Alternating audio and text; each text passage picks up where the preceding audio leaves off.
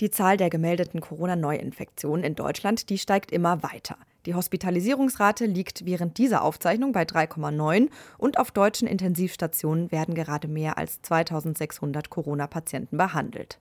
Auch fast zwei Jahre nach dem Beginn der Corona-Pandemie wissen wir immer noch nicht genau, warum einige Patientinnen nach einer Infektion sehr schwer oder tödlich erkranken, während andere nur geringe erkältungsähnliche Symptome aufweisen. WissenschaftlerInnen eines internationalen Forscherteams sind dem nachgegangen. Unter Beteiligung des Max-Planck-Instituts für Herz- und Lungenforschung in Bad Nauheim haben sie eine Antwort gefunden. Und zwar haben sie einen Biomarker identifiziert, der anzeigt, ob jemand, der Covid hat, einen schweren Verlauf haben wird. Was dieser Biomarker genau ist und wie das Prognoseverfahren Patienten und Patientinnen in Zukunft helfen kann, darum geht es heute im Forschungsquartett. Ich bin Amelie Baerbutt und freue mich wie jede Woche, dass ihr zuhört. Das Forschungsquartett. Wissenschaft bei Detektor FM. In Kooperation mit der Max Ich habe mit Dr. Michael Jekelczek vom Max-Planck-Institut für Herz- und Lungenforschung in Bad Nauheim gesprochen. Er ist Erstautor der Studie zu dem neu entdeckten Biomarker. Zunächst habe ich ihn mal gefragt, was denn ein Biomarker überhaupt ist. So, a biomarker could be in principle any measurement uh, of the biological system. So, if we can have a correlation between this measurement and some sort of outcome, then we can call it a biomarker. So we all know pretty common biomarkers like blood pressure or blood sugar level or cholesterol levels. If we can correlate it with some sort of outcome, if it's like a disease or the state of the body, then we can call it a biomarker. Biomarker sind also eine Art Maßeinheit des biologischen Systems, da man anhand von ihnen etwas über den Zustand des Körpers und von Krankheiten aussagen kann. Der Blutzucker oder der Cholesterinspiegel sind beispielsweise Biomarker. Sie haben einen Biomarker namens ähm, Genisoform Flower Loose, auf Englisch Flower Loose Isoform Gene, identifiziert, der etwas über den Schweregrad einer Covid-19-Infektion aussagen kann. Was haben Sie sich da genau angeschaut? Um, you identified the special biomarker, flower lose isoform gene. Can you explain your research again? What were you looking at? Yeah, so uh, we found out that uh, people who have uh, very severe COVID 19 uh, have an elevated expression level of this flower lose uh, gene isoform. And uh, uh, we found out that initially by looking at the autopsy samples, so the people who died of COVID 19, so we, we got the samples from our collaborators in Switzerland. And what we found out that uh, in the lungs of people who died of COVID, so who had very severe COVID, uh, the this gene isoform was strongly upregulated. So its expression was very high in the areas where a lot of uh, cell death happened in the lungs. So we uh, correlated this level of cell death and expression of this flower lose isoform. We have found out that there is a very strong correlation. So in places of lungs which were dying, we also had very high expression level of this uh, gene isoform. And uh, from that, we got an idea that uh, we could probably use this uh, expression level to predict the severity in um, healthy people. And uh, uh, we measured this expression level in uh, nasal swabs of people who, who already had COVID, but at the very early stage of disease. And uh, then using this initial measurement, we were able to correlate it to uh, to the final outcome of uh, COVID nineteen for this patient. So some people were hospitalized, some people uh, even died of COVID, and uh, we found that as high the expression level was of this uh, flower lose uh, gene isoform, the more severe was the outcome for these people. Sie haben sich also bei Autopsien Menschen angeschaut, die schwer an Covid-19 erkrankt sind und sogar daran gestorben sind. Und da wurde dann festgestellt, dass in den Lungen dieser Menschen die Konzentration von diesem speziellen Biomarker, dem Flower Loose Isoform Gene, sehr hoch ist. Das Forscherteam hat sich dann den Zusammenhang auch bei gesunden Menschen angeschaut.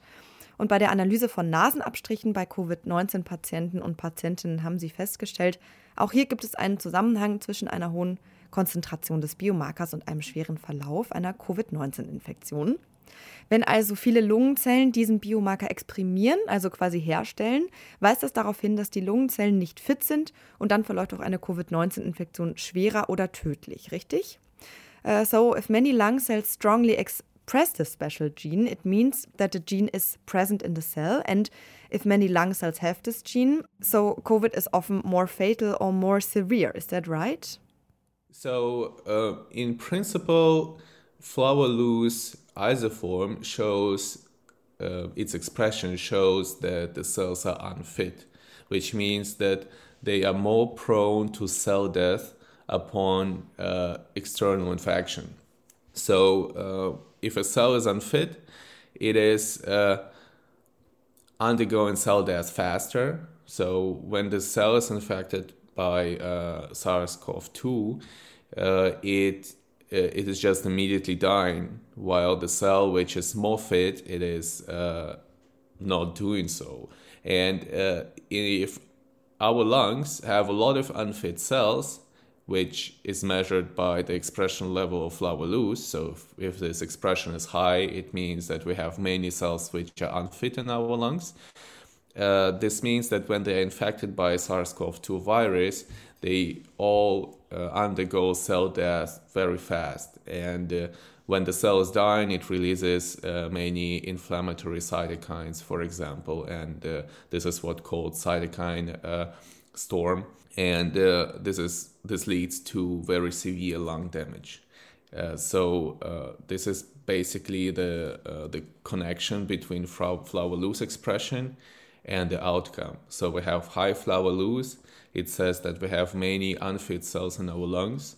If we have many unfit cells in our lungs, they die very fast upon uh, SARS CoV 2 infection.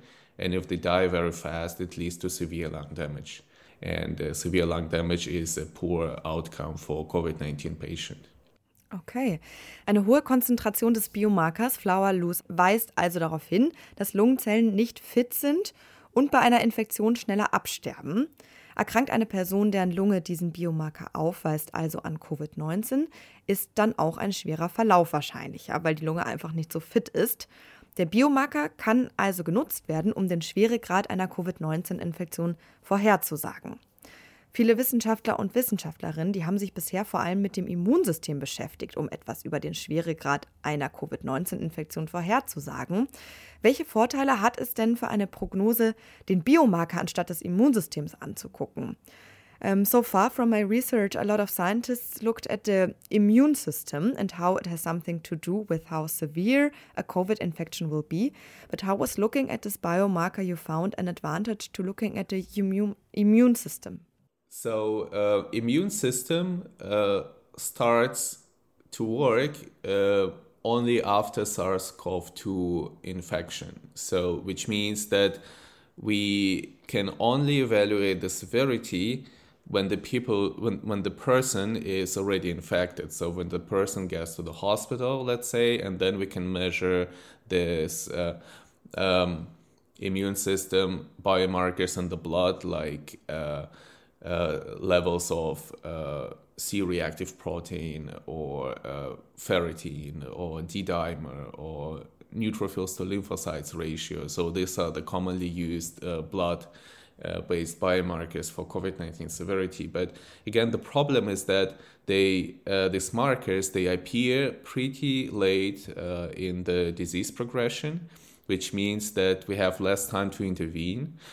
Uh, they're not so sensitive and not so accurate. And the benefit of flower lose is that we can, uh, in principle, measure it even before the person gets infected.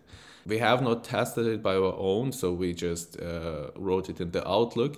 But we assume that if we measure it in a healthy person or a person with some comorbidities, some other diseases, but who has not yet been infected by SARS CoV 2, we can already predict the severity of COVID 19. So, if the person will get COVID 19 in the future, we can technically predict its severity. So, I think this is, an, this is a very important feature, but for, uh, for that, we require some additional research.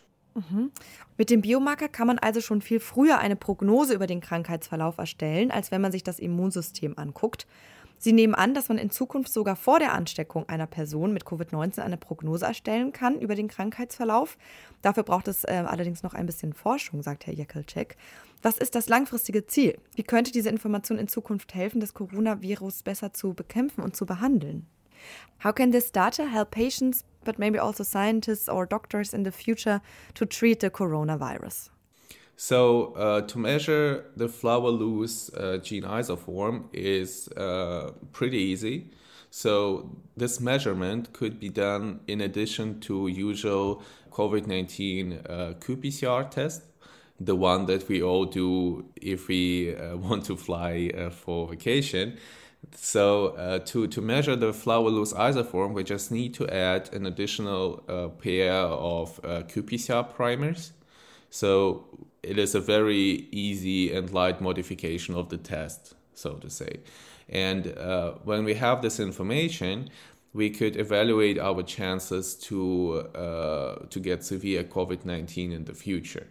And by knowing that, we could first of all change our lifestyle. So we should uh, be more careful with our uh, hygiene, for example we uh, should definitely get the COVID 19 vaccination and uh, a booster shot.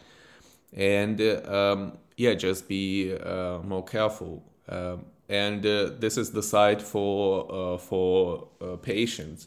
But it could also be used in the hospital. Let's say when the person with COVID 19 uh, is being admitted to the hospital, the clinician could measure the level of this flower lose gene isoform in uh, the nasal swabs of the patient, and then uh, this information could help to triangulate uh, the patient. So we would know that this person is more likely to end up in the ICU, for example, uh, than uh, um, than another person. So we could have better treatment, better care of this person, and uh, we could respond respond uh, faster, and uh, um, we could provide better medical care for such people. Ein Szenario wäre also, dass der Biomarker bei den ganz normalen CPR-Tests einfach mitgemessen wird und wir dann direkt eine Prognose bekommen, ob uns ein schwerer Krankheitsverlauf erwartet und je nachdem können wir dann eben Maßnahmen ergreifen, uns besser schützen oder uns nochmal impfen lassen, um uns nicht anzustecken. Und für Ärzte und Ärztinnen könnten die Informationen über den Schweregrad von einem Verlauf auch eben nützlich sein für die Behandlung ihrer Patienten und Patientinnen. Das hat ein internationales Forscherteam unter Beteiligung des Max-Planck-Instituts für Herz- und Lungenforschung in Bad Nauheim herausgefunden. Und von dem Max-Planck-Institut hat mit mir Dr. Michael Jekelczek gesprochen. Er ist Erstautor der Studie zu dem Thema. Mr. Jekelczek, thank you very much for this interview. Uh, thank you for inviting me.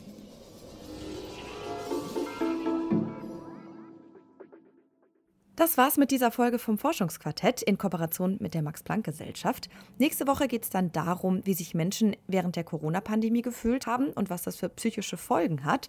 Wenn euch das Forschungsquartett gefällt, dann freuen wir uns natürlich, wenn ihr uns abonniert, einfach da, wo ihr gerne Podcasts hört.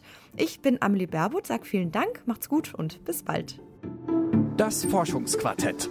Wissenschaft bei Detektor FM. In Kooperation mit der Max-Planck-Gesellschaft.